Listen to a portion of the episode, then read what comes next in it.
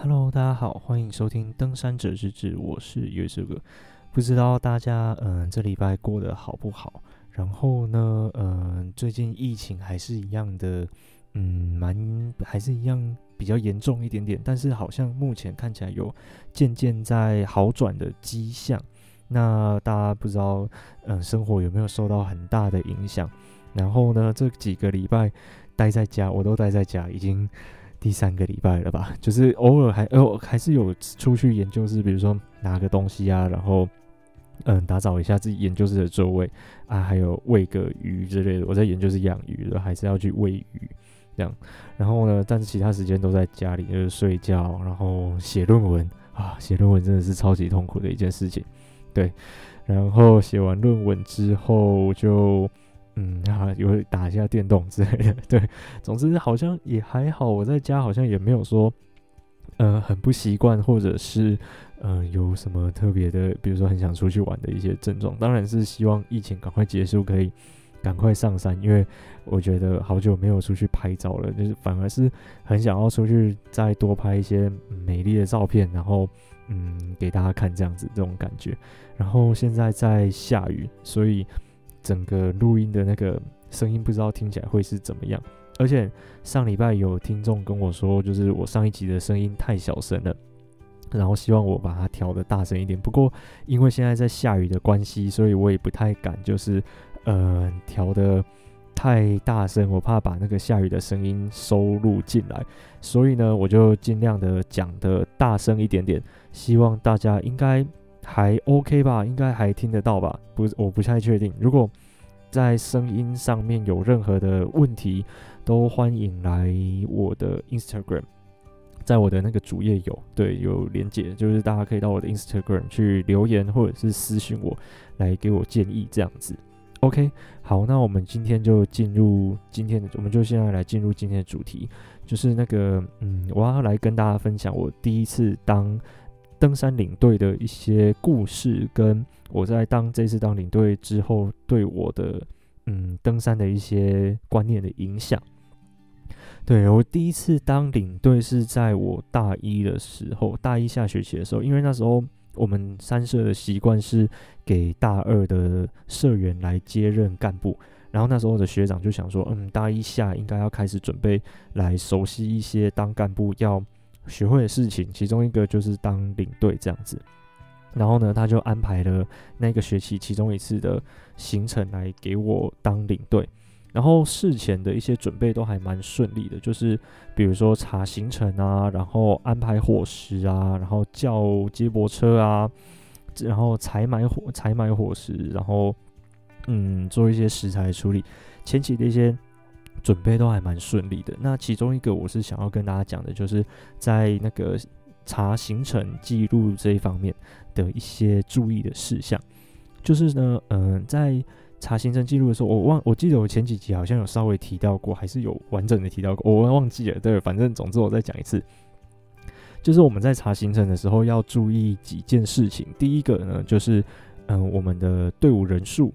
就是嗯，我们如果是两个人走起来。一定不会跟五十个人的大队伍的行走时间是一样的嘛？五十个人的时间肯定是比我们两个人的时间还要慢的，对，以此类推了，对，所以说就是我们在查行程的时候，第一个要注意的就是我们行程记录的人数应该要跟我们实际要出队的人数是差不多的，嗯，不要相差太多，避免就是嗯、呃、时间上面会有一些误差。然后再第二件事情呢，就是他们的年龄。比如说，有的人会写啦，有的人不会写。例如说，二十岁的人可能走起来会跟嗯七八十岁的阿公团走起来的那个时间会是不一样的。当然，这样说也不准，因为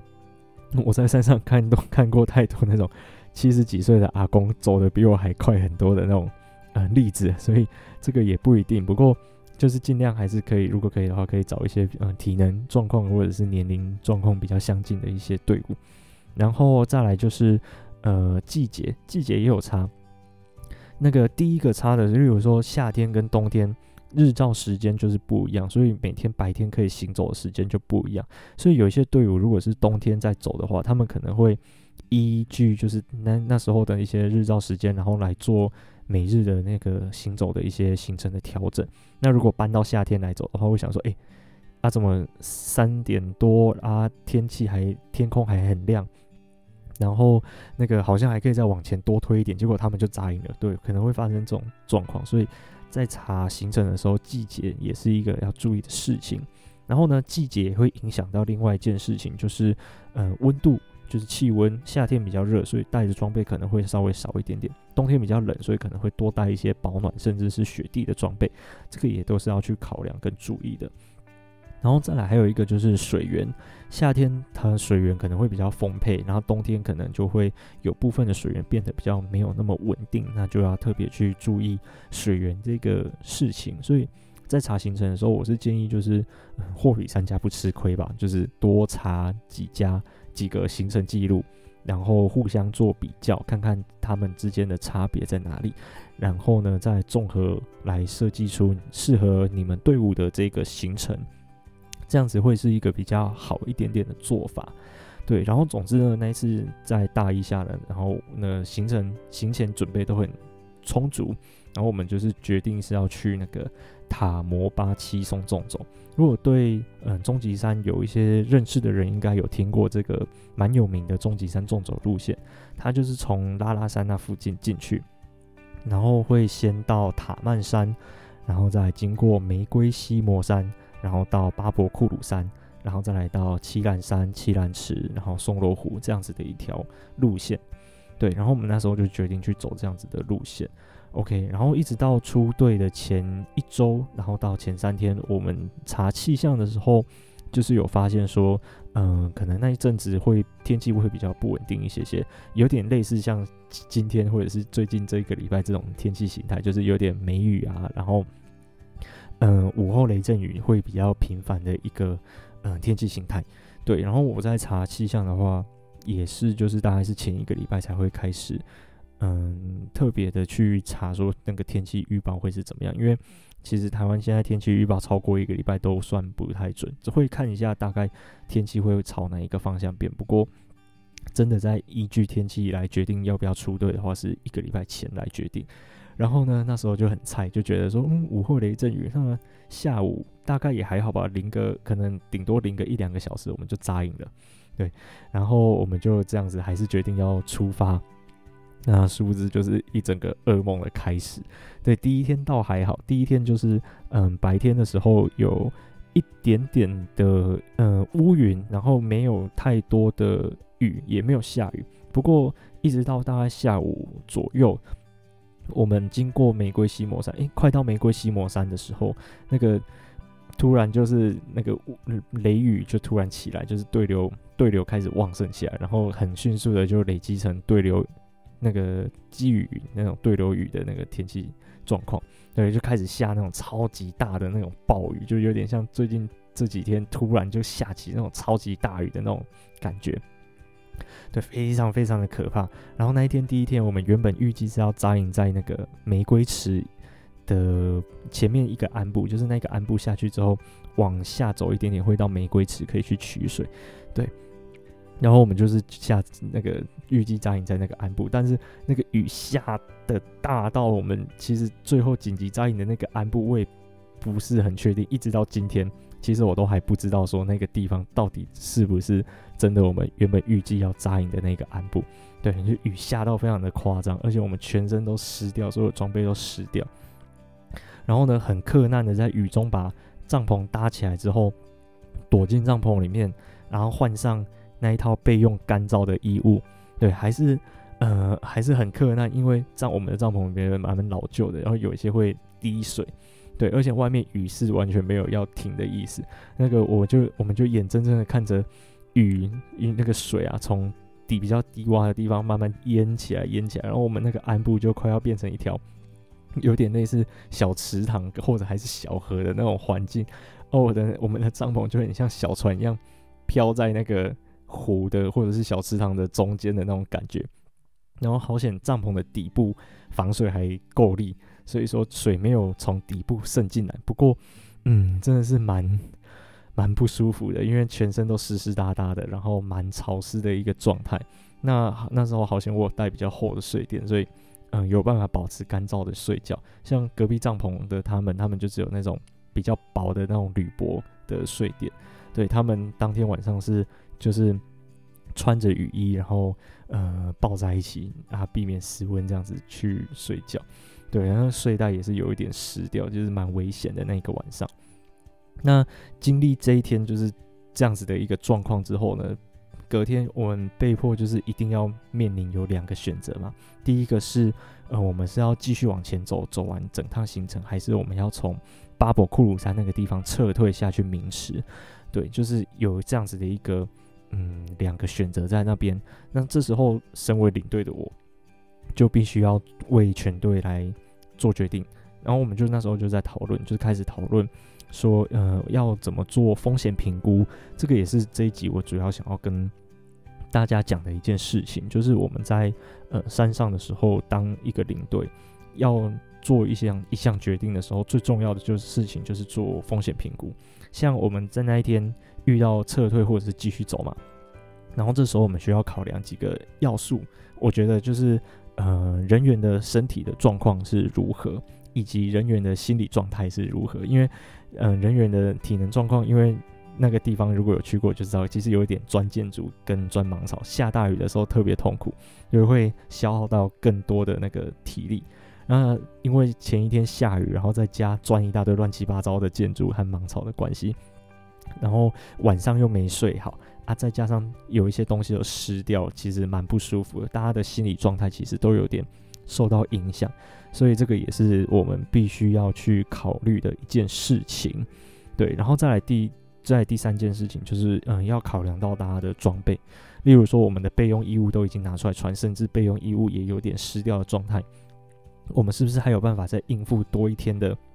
嗯，在野外的一个扎营的行程？对。然后呢，呃，还有在搭的那个，嗯，一些其他的工装，像是我们的帐篷，基本上是全湿的，哎，晒也晒不干。然后，嗯、有一些东西也弄得不是很好，因为那个下雨的关系，所以没有办法很，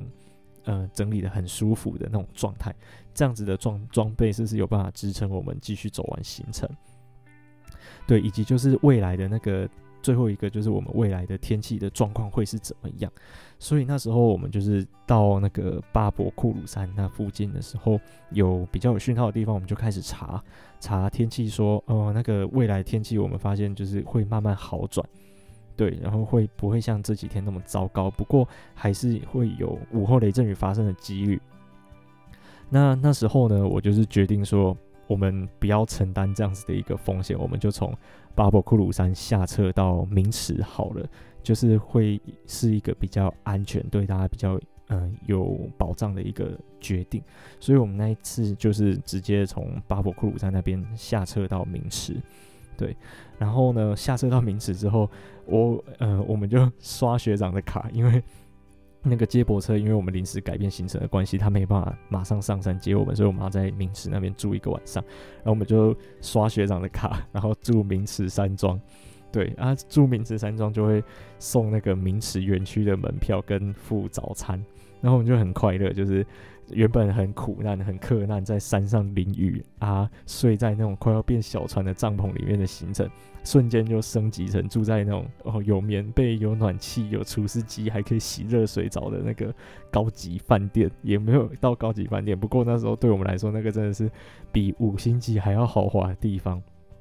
然后我们就快乐的度过了那个晚上。然后隔天早上吃完丰盛的 buffet 的早餐之后呢，再去明石那个很漂亮的那个园区里面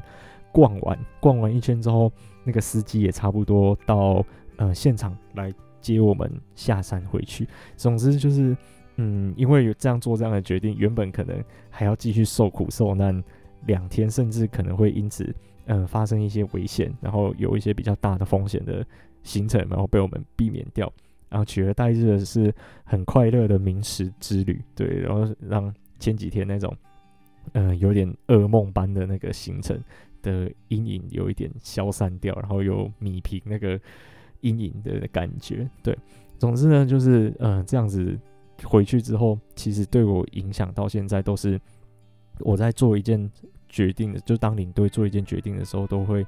嗯考虑到风险评估这件事情，就是可能会包含前面讲过的那几个因子，然后综合性的下去做考量，来嗯做决定。当然，就是在讨论方案的时候，一定是全队所有人一起做讨论，因为毕竟大家在山上都是一个共同体的那种概念。不过呢，我觉得，嗯，决定就是最后一个决定的那个那个呃指令呢，应该还是要由领队来下达这样子的一个指令。对，因为毕竟领队他就是为要必须要为全队来做负责嘛。然后今天他就是应该要考虑到，嗯，大家提出这些方案的。各项各个方案的风险在哪里，然后来做评估，最后下一个比较好的一个决定。当然，就是也不是像撤退这样子，都每次都是撤退这种，嗯，决定这么的，嗯，这么的严重性这么高。也有可能是，例如说，比如说我们今天有一个八个人的队伍，然后我们今天，呃，可能因为营地好的营地有限的关系，所以我们可能要有人先去营地那个地方站。比较好的营位，那这时候可能就会面临，呃，一个状况，就是说，我们当然最好的状态就是八个人一起走，但势必我们就是会，嗯、要等比较慢的那些人，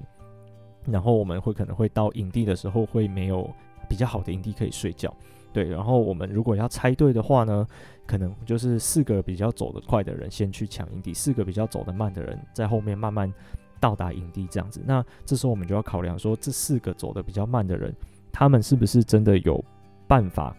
嗯、如期如如预期的时间到达营地？那他们的能力够不够？例如说地图判读的能力、过地形的能力啊，然后或者是他们会不会其实体力状况是有差的，所以中途的时候会需要有人帮他们分担装备，类似种种的嗯风险，我们可能都要考虑到里面。对，然后。再来就是说，嗯，可能装备他们的装备有没有问题？例如，如果有无线电的话，那可以随时的去联络，可能会比较好一点点。那这样子的风险就会降低一些些。对，不过如果没有无线电的话，那风险就会稍微高一点点。类似这种概念，是我们在山上来做决定的时候是必须要去考虑到的一些事情。对，然后。或者是可能会有其他的方案，例如两个先去占营位，然后两个体能比较好的跟着四个体能比较不好的走，类似这种不同的方案可以去做讨论，然后最后由领队来考量过风险评估之后呢，来做出一个呃最适合的方案来给大家来参考，类似这种概念。对，我是认为说在爬山的时候，嗯，大家都应该要去考虑到的这件事情是这样子。对，然后这其实就是嗯，第一次爬山就撤退这件事情，对我后面的影响其实也还算蛮大的，因为我就会觉得说，哦，那个还是大家的安全最重要。毕竟啊，我第一次当领队爬山就撤退了嘛，那撤退好像其实也不是什么太很大不了的事情，然后下次再来就好了。虽然说我从大一撤退到现在都还没有去过再走过一次塔摩巴纵走，因为那个真的是。还是有小阴影留在心里，对。不过，嗯、之后呢，我就是会比较勇敢的来做一些撤退的决定，这样子，对。然后呢，所以，呃，整个状状况大概是这样子，对啊。不知道大家，嗯，有没有这种当领队，然后要在山上做决定的一些经验？对，然后下次做决决定的时候，可以也是稍微思考一下，呃，那个整个风险的评估的状况是怎么样。然后呢，呃，其实一直到现在我都还在累积经验啊，就是因为像，呃，像如果像我带队，可能也蛮蛮多次的，但是还是有时候会有一些疏漏，譬如说在大学生会搞丢学妹就是一个，然后还有就是，嗯、上去年暑假的时候，我奇来南那边附近有一个样区，然后我因为我没有看清楚，就是没有。估准那个天气的状况是怎么样，所以上去两次都是天气不好，没办法做调查，然后再下山，一直到第三次上山的时候才是天气好的状态，有办法来做我的样区的一些研究。所以就是，嗯，其实这个经验是慢慢累积上去的，是然后，嗯，就是大家我其实我也还在学习，所以大家可以呃，慢慢的来累积自己的经验，然后让自己在山上的呃的一些行程，然后一些决定可以降低最多的风险，然后来最安全的上山，然后最安全的下山，这样子。OK，然后呃这边跟大家讲一下，就是呃我有开一个那个听众投稿专区，不知道大家知不知道这件事情？我前面几集应该有讲过好几次，不过。好像没有人来投稿，我也不确定是为什么。对，我我会把那个投稿的连接放在这一次这一集的那个资讯栏里面。对，大家有兴趣的话可以来投稿故事。那投稿进来的故事呢，我就是会在嗯、呃、下一集或者是之后累积多一点之后呢，在某一集的集数里面跟所有的听众做分享。如果你有任何的故事，例如说。嗯、你有什么登山小物想要跟大家分享，或者是你有什么登山观念想要跟大家分享，亦或者是你觉得有什么好玩、好笑、生气的事情，都可以投稿在那个里面，任何主题都可以，没有任何的限制。对，希望大家多多的捧场，不然这样子我好可怜，有点边缘边缘的感觉。对，OK，然后呢，今天就这样，谢谢大家的收听，我是于世古，我们下次再见啦，拜拜。